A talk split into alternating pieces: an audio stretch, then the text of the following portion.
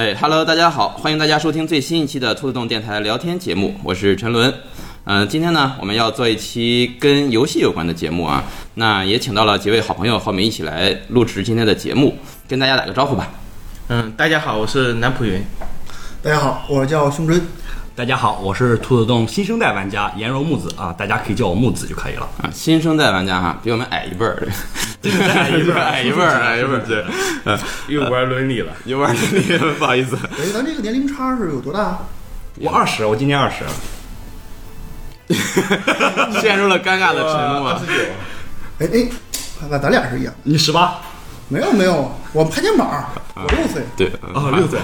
那那咱正好，不好意思，我们这是一个 幼儿园吹牛逼节目 啊。那不闲聊了，今天我们想聊什么呢？就是之前呢也跟几位朋友在线下线上都聊过，就是关于现在游戏呢，啊、大家可能有非常熟悉的一个情况叫做氪金。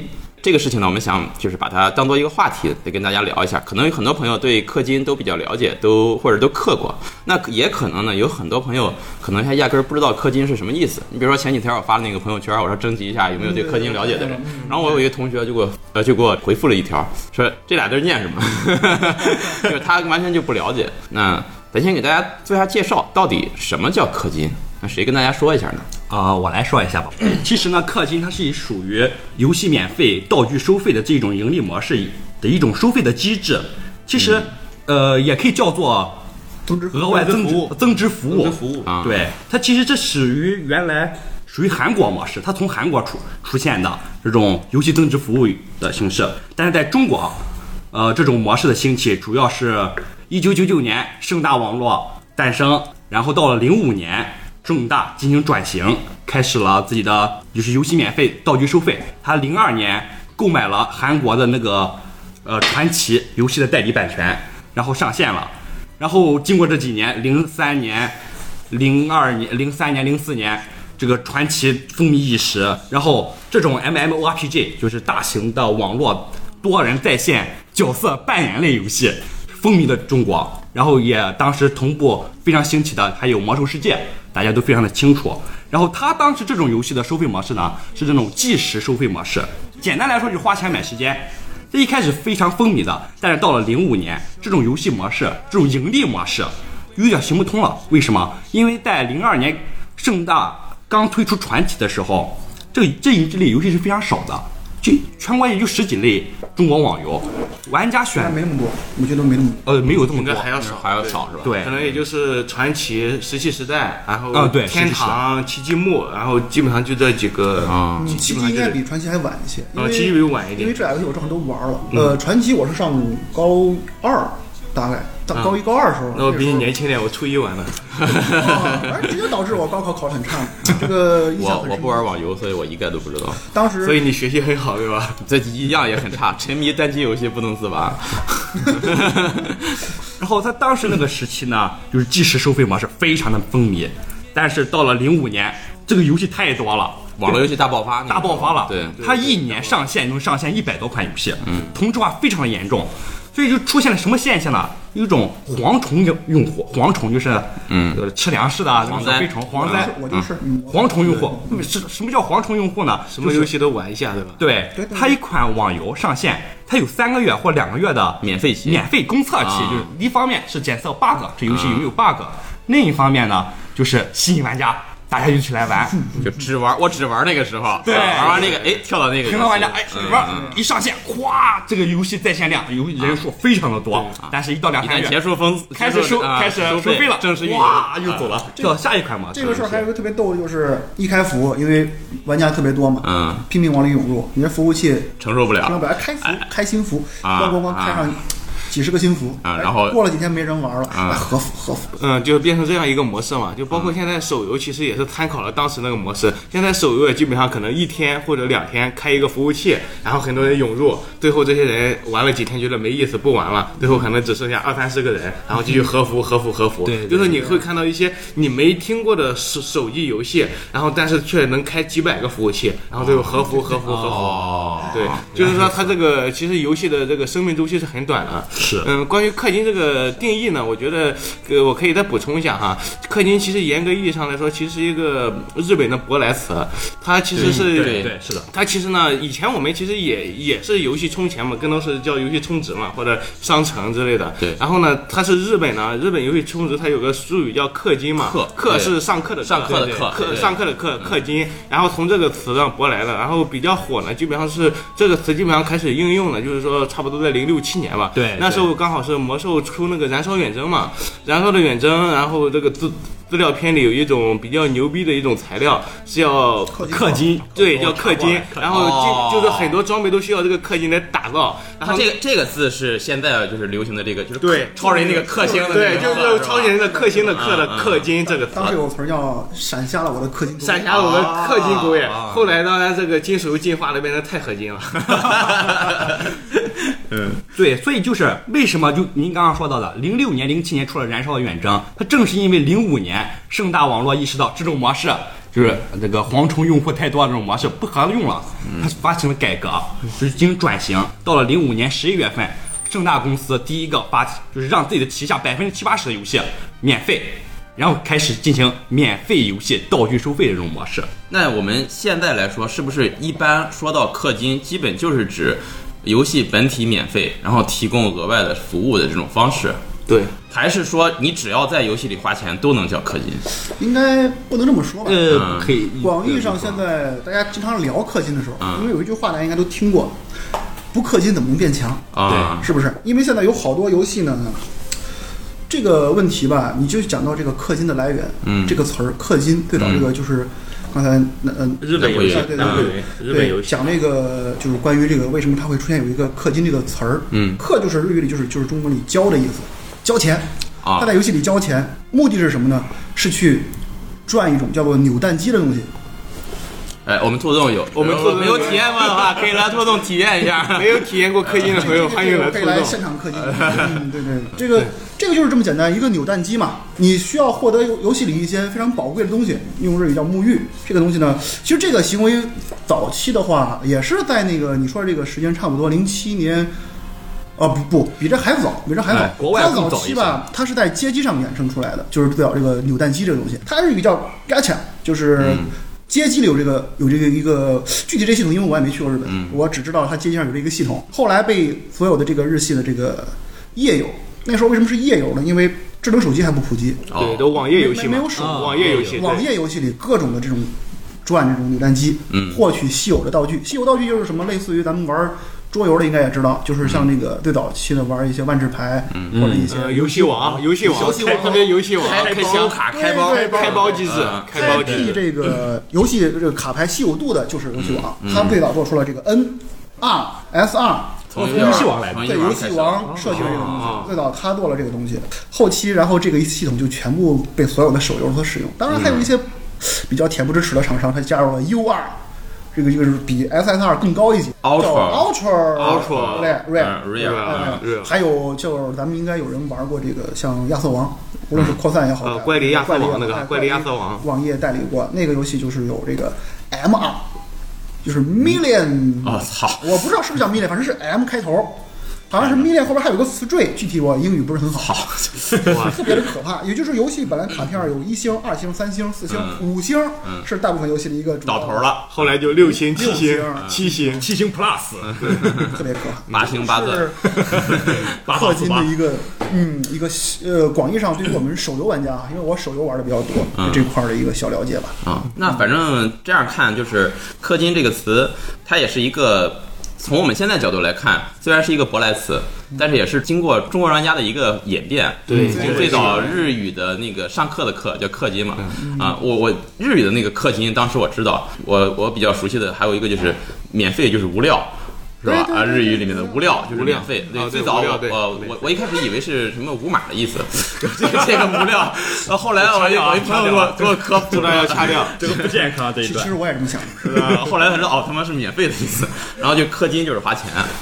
然后呢，传到咱们中国内之后，被国国内玩家用这个氪石的氪，有一个一个气字头下面一个氪金矿那个氪嗯金，客客服的氪因来来代替为什么呢？，因为嗯当时输入法是智能 ABC，智能 ABC 你输入氪金的时候，它就给你打哦自动把这个出来了，自动哦它就变成了氪金。这也是魔兽文化的影响。哦是是那魔魔魔术也是带给大家这个的氪金矿给我留下了深刻的印象。其实刚才像那个呃木子说的那个增值服务这个东西，呃，可能我早期还是比较有感触，是为什么？就是那个时候还是非智能手机的时代啊，哦然后各大运营商运营商那时候就说、呃要提供增值服务啊，那时候就想有一天可能会就是话费免费，然后利用其他各种对运营商的这种东西增值服务。其实那个时候就好像是一种有点这个苗头，苗对就对对是这种就是我理解的就是一个产品你不花钱也能用。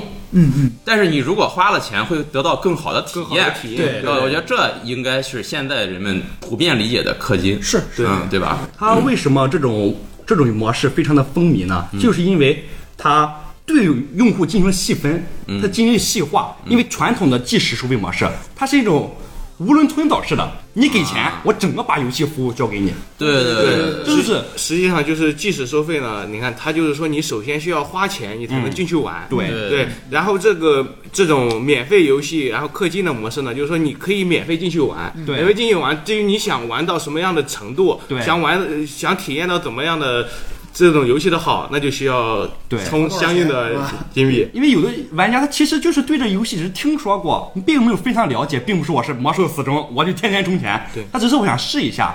你突然让我充钱，他就把我吓跑了。所以免费游戏就就迎合了呃这一部分玩家，我可以免费就可以进行基础的游戏体验。嗯，如果你想要更好哦更好，然后获得游戏体验，就进行了道具收费。他把玩家其实划分了两个群体，一个是能充钱的，一个是不充钱的。啊，如果你传统的，你只会把不充钱的，就是潜在潜在的用户过滤掉了。所以这种其实算是一种技术带来的一种呃细分，然后产生的一种盈利模式。现在是不是基本上绝大多数的网络游戏或手游都有氪金的因素？对对因为这是现在嘛。或者说有没有不带氪金元素的游戏？呃，这种游戏实在太佛性了，你哪怕就是比较佛性的养青蛙，它氪金也能得到更多的食物，对吧？嗯，这是一种趋势。对，说到氪金在中国起源呢，除了传奇之外，还有一个我觉得大家应该都听过的游戏，可能没玩过，就是史玉柱的史玉柱那个矩阵网络的征途嘛。征途对啊，征途其实和盛大基本上是同时期，征途应该是也是在零五年正式公测的。哦征途和传奇，它氪金的一个主要模式就是开箱子，就是说你想获得稀有物品，这个稀有物品可能后期，呃，像传奇是后期的话，它的升级已经升不上去了，只能靠开箱子来获得经验。像征途的话呢，是一些珍贵的资、珍贵的一些材料也好，装备也好，只能通过开箱子、开箱子来获得。而且征途当时我觉得社会面影响也挺大的，因为你我记得有好几个什么局长啊、处长啊，因为挪用公款玩征途，然后我操，真的被逮了。不如买房子。对，确实有这种事，因为征途它是非常非常花钱的。哦嗯，征途呢，它就是说。你如果花钱多，可以当国王，然后发起国战。你花钱少的话，可能当一个老百姓，天天被人家杀。他就是说，他整个游戏的目的就是引起激引起一种对抗。所以呢，这个就可以引起，就是可以讨论下一个话题了，就是说我们氪，就是说我们游戏充钱，就是我们氪金的目的是什么？为什么要氪金？那我们为什么要氪金？嗯嗯刚听起来好像花钱买官，这不符合社会主义价值观。这个游戏当时引起了社会争争议，就是这个游戏吧，大约我听别人说是你充个几万块钱，你才有资格在里边和别人玩，哦否则你连玩的资格都没有。哦啊，至于说你要想玩的好，那就是几十万、几百万。嗯，如果不充钱是被别人玩。对，当时我那时候是玩《魔兽世界》嘛，然后一个月几十块钱点卡，嗯嗯，是吧？当时征途这个事儿呢，很多人不理解。我觉得有一个简单的词，现在开始讲了，就是贫穷限制了你的想象力。这征途这游戏其实它不是给这普通玩家玩的，嗯它是一个怎么说呢？它是一种贵族型游戏，哦真的是这样。或者说里面也是它里面有比较明确的一种阶级观念，就是说其实也就是说一个小社会嘛。这时候呢，就是很多花巨钱的人能够得到一种就是游戏里的虚虚荣感。或者是一种荣耀感，哦就是说呢对对对，就是说你可能有的你现实中很不错，因为他确实几十万、几百万花钱的大人的，现实中应该说是比功成名就的人嘛，可能也希望在游戏中获得相应的这种相应的体验感。其实就是我不能到了游戏里，我变成了一个 loser，我要必须也还是要跟现实中一样的，也有可。能就是现实中可能比较 loser 了，然后在游戏中可能获得现实中得不到的一种体验感。我操，这个有点难啊！呃，这个正好是一个什么问题呢？最早魔兽世界那个时代哈，就是网游，好多是屌丝在里边儿，因为他和别人花钱是一样的，对，屌丝在里边成为了德高望，就是地位比较高的。得到一个工会的一个我只要花时间、花精力，我就因为能对。这种所谓的当时被称为社社会网吧党，那些天天蹲在网吧里不上班也不工作，天天拿着父母的钱沉迷于这个网吧里这些人，他们的地位在游戏里极其的高，哦，反而是一些老板或者是一些精英人士，他们没有那么多时没有间时间，对，嗯，这个征途的出，这个它的诞生，完全迎合了这一部分人。是。我有的是钱，哦，我不可能再在游戏里花费那么多的精力，嗯，我就花钱买爽就可以了。其实这种现象在心理学有个叫做马斯洛需求理论，它在第五层的，就是最高级别的自我自我实现嘛。自我。实现。嗯我在现实生活中我无法实现自我。实现，因为它是最高层次的，我必须要达到一定的阅历、经验或者是基础才能实现。但是我在游戏当中实现了这个自我实现的需求，所以玩家会自我感觉非常的良好。也是一种对对就是说这种虚荣心呢，可能更多是一种，就是我们称为人民币大人民币玩家，就是现在叫大 R 嘛，大 R 这种一种需求。但是其实就是说，像氪金游戏也有很多就是 VR 小 R 和中 R 的，对就是我们可能花个十块钱、一百块钱或者一千块钱，我们喜欢这个游戏，我们想体验的更好。就这这类型玩家，我觉得更多是想加速一种游戏体验。是比如说有的时候我们会在一个一种 PVE 的场景里，我们可能打不过这个 BOSS，、啊对但是我们可能充钱啊或获得某个装备，或者提升提升一下自己的技能等级的时候，我们就能够很轻松的打过它，就说能够加速这种游戏进程，或者说获得更好的这种游戏体验。就这这类这类玩家很多的对这类我觉得是日系，呃像日系游戏，特别日系手游是比较多的，就是说这种。可能每个月不多，花个几十块钱，然后一年花个一千块钱，这种玩家是占比是比比较比较高的吧？实际上，日系手游氪金量极其大，非常的高。当年最早有一个，不是最早啊，就是比较早，前几年吧。现在有一个很火的手游，也是页页游过来的，GBF《碧蓝幻想》。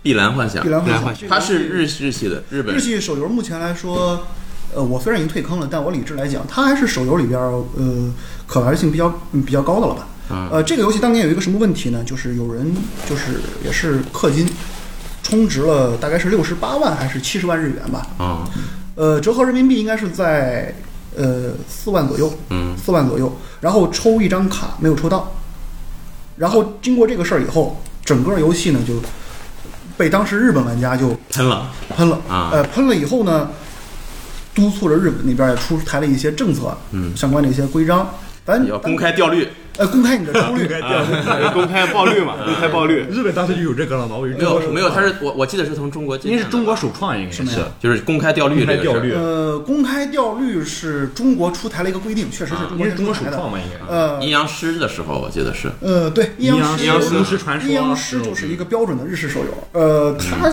怎么说呢？哈，日本这个日式手游吧，它你说氪金的出发点，就是说说白了，你想氪金的这个动力啊，它还不能单纯用游戏来衡量。就是日本有这么一部分玩家，他所谓的这帮这帮玩家，他绝对不是什么核心玩家。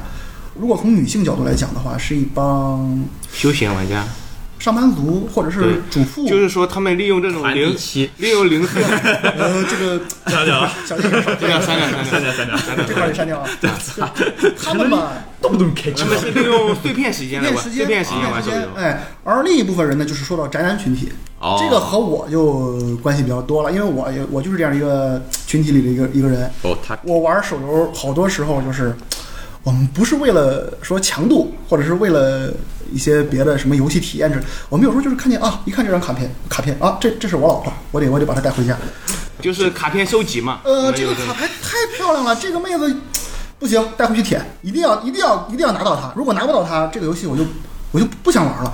经常会从网上看到一些很很有趣的一些小图片，就是你是我唯一想得到的卡，这个卡的名字在出这个卡池的时候是这个卡，出了下一个卡池，这个名字就会变成下一个卡，这回就会鼓励人不断的去抽卡氪金。对了，就阴阳师其实也是同理，就是你看阴阳师他很多 SSR 都是找了一些日本的著名声优去配音，对。这时候他就吸引了很多二次元玩家，哎，我就要我就要听他的配音，所以我就要抽这个卡，一千块钱、一万块钱我都可以出，我就要抽到这张 SSR。这和这个收集的这种要对，素，实际上就是卡牌收集嘛就包括你看，现在你如果在手机游戏上你搜三国，你会可能几百款三国游戏。实际上，三国游戏一般都是以 SLG 这种策略策略为基础，但是它其实现在都是涵盖一种卡牌收集，因为你可能会喜欢某个三国名将，因为三国毕竟是也算是我们中国最大的游戏 IP 嘛，对，就是你可能会因为喜欢三个某个三国名将，你又会去想充值获得他的卡，或者说你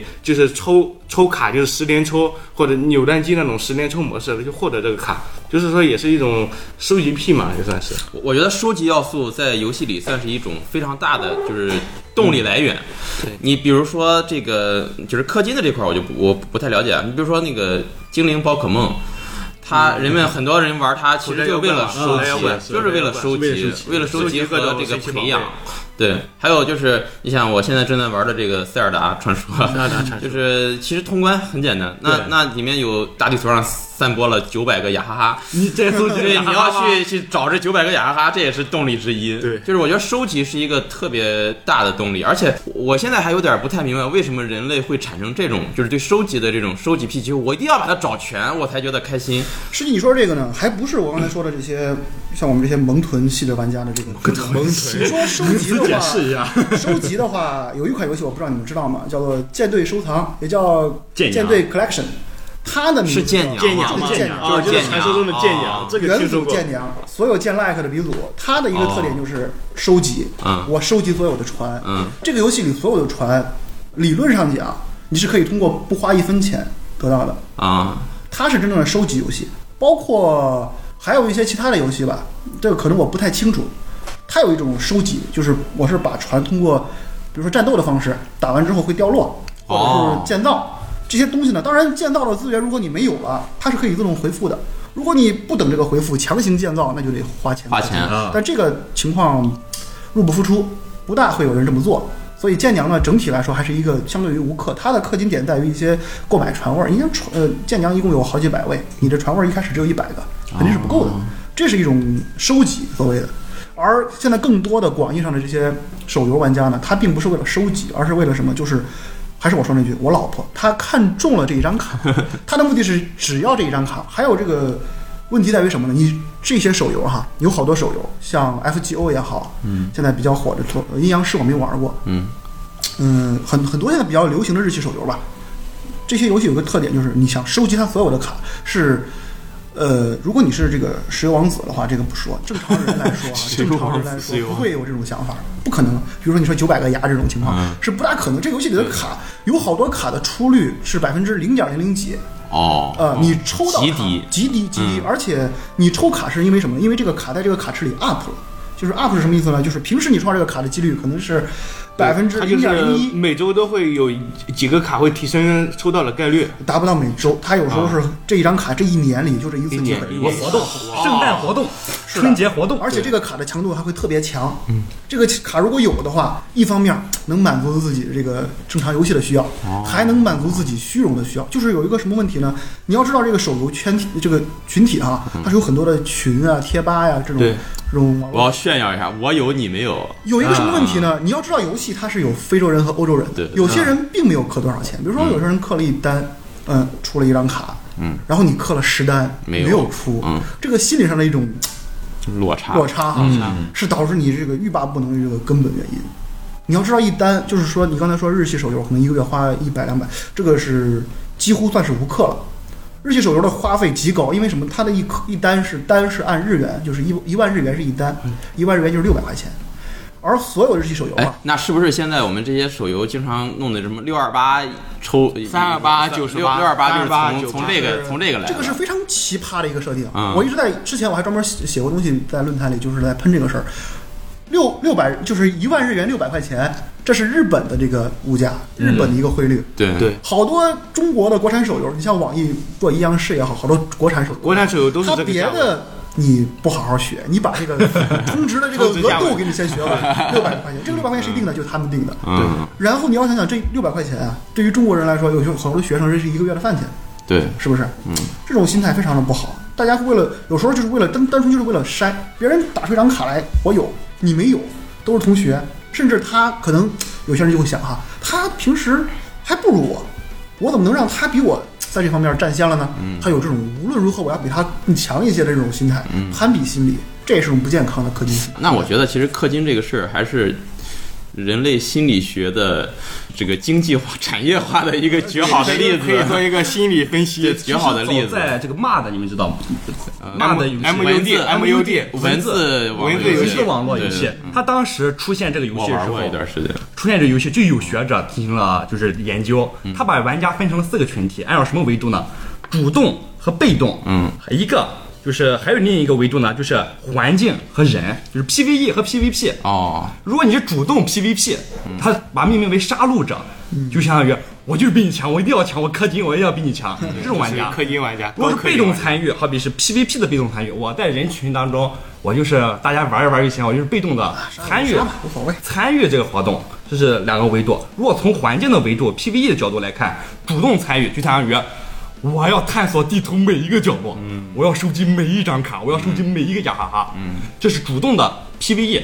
被动的 PVE 就是靠游戏来引导你，哎，我通过剧情就行了，通过剧情就算了。其实当时的学者已经把人们分成了这四个维度。嗯，刚刚你们讨论的啊征途啊，我要成为国王，就属于主动参与的 PVP。嗯，说我要收集每一张卡，就是主动参与的 PVE。嗯，其实当时学者已经分出来了，而且如果从厂商的角度来看，呃，他们真正的盈利点其实并不在百分之百的玩家群体，而是只是那百分之十或或者更低百分之五的玩家群体。对对对，他们靠着我来获利，其他的其实是这五的陪衬而已。其实就是游戏充值嘛，其实和咱人类社会一样，也是有个二八效应的。对它其实它百分之八十的收益都是靠百分之二十的人来赚的。对对因为毕竟每个游戏的话还是免费玩家居多。是的，对，所以这时候呢，它其实也就形成一个零和博弈。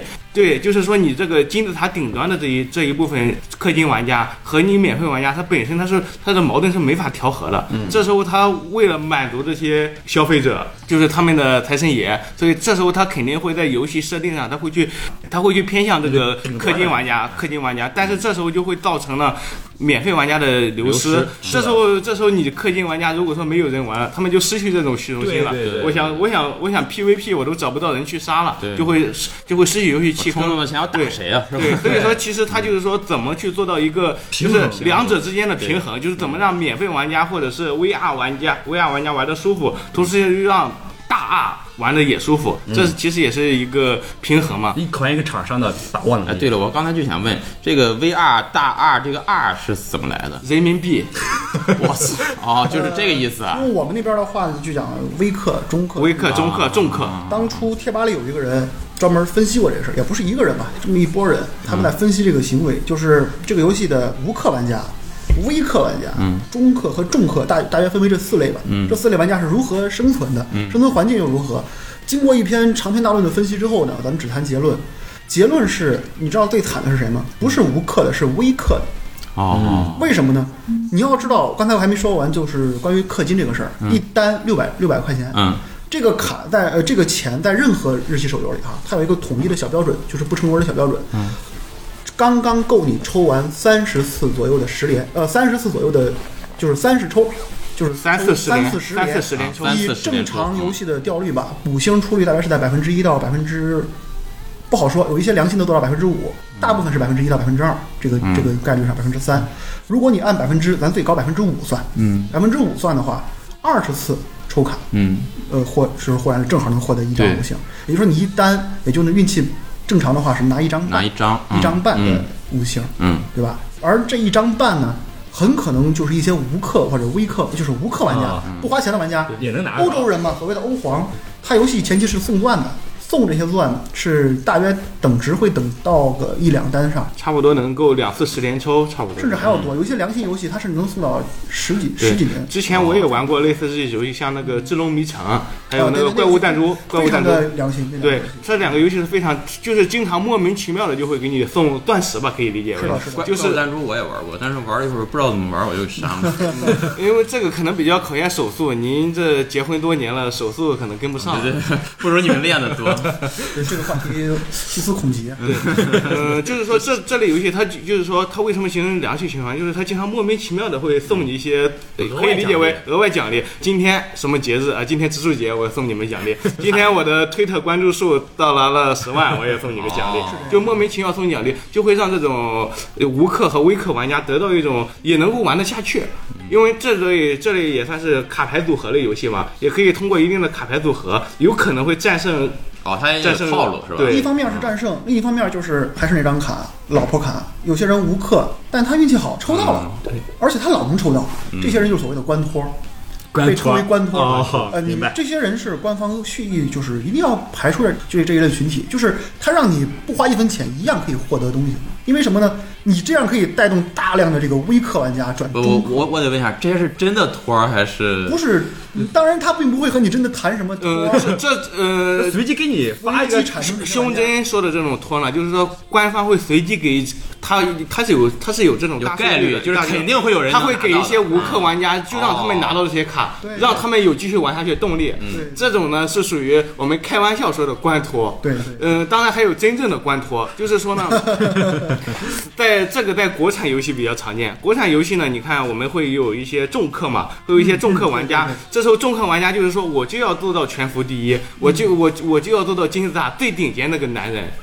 然后这时候呢，每个服务器都有一些喜欢玩游戏的又不愿意充钱的玩家。这时候游戏公司会找到他们，哎，就说你看我给你钱，你你你你只要好好玩，别弃坑，你想充多少充多少。这时候就会出现一些哎，我们看到也很活跃也很爱充值的人，然后一直和那个重氪玩家一较高下。实际上他没有花一分钱，是游戏公司在给他钱。这样就会刺激这种重氪玩家一直在重氪、重氪、重氪、重氪。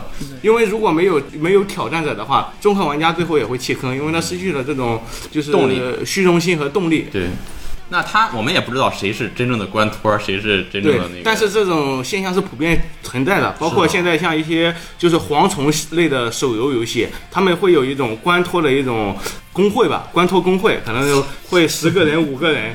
进入这个服务器，然后迅速的、迅速的氪金，然后吸引一些重氪玩家去氪金，然后过了过了一个月销声匿迹，然后到下一个服务器或者下个游戏，其实这种现象，我一个同学，我一个舍友嘛，温州炒房团啊，他玩差不多温州炒房团。是，他玩非法 online，嗯。他有个机制呢，就是合卡，嗯。对这一级的、两个一级的和一个二级的，比如说两两个二级的还有三级的，我操，这个到顶不得，比如说这个数张两卡，这两个梅西合成一个二数性星梅西，增长，对，然后呢，他到最后有一些重氪玩家说我不想玩了，我要退游，那就他有几率会合坏啊，嗯他就把哦高级牌合，故意合坏，说自己就不想玩了，结果呢，他就合合被他合炸了两三张，说可能这开玩笑嘛，腾讯玩家腾讯盯上你了，下一次你合说哈，你合成功了。哦，我操，我不能走了，不能走了，我不能走了。嗯，那那就成功，那就多少钱啊？呃挽留这个挽留机制可能是一个，还有这种办法，这厂商真的是聪明。呃，暗箱操作一直有，这个不光中国，日本也有。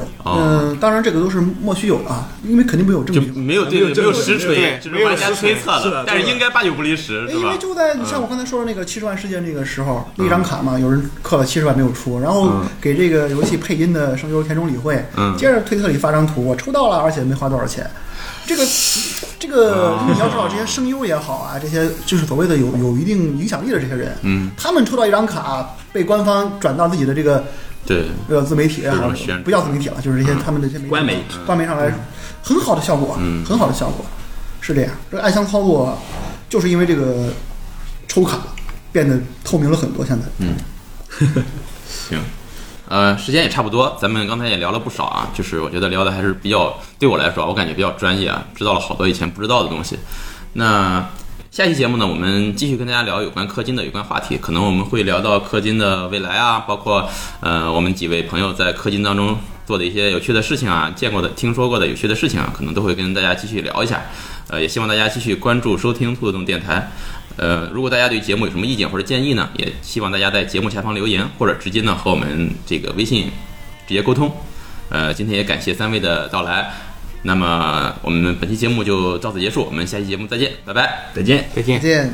追い風にする何でもできる大人とは違うけ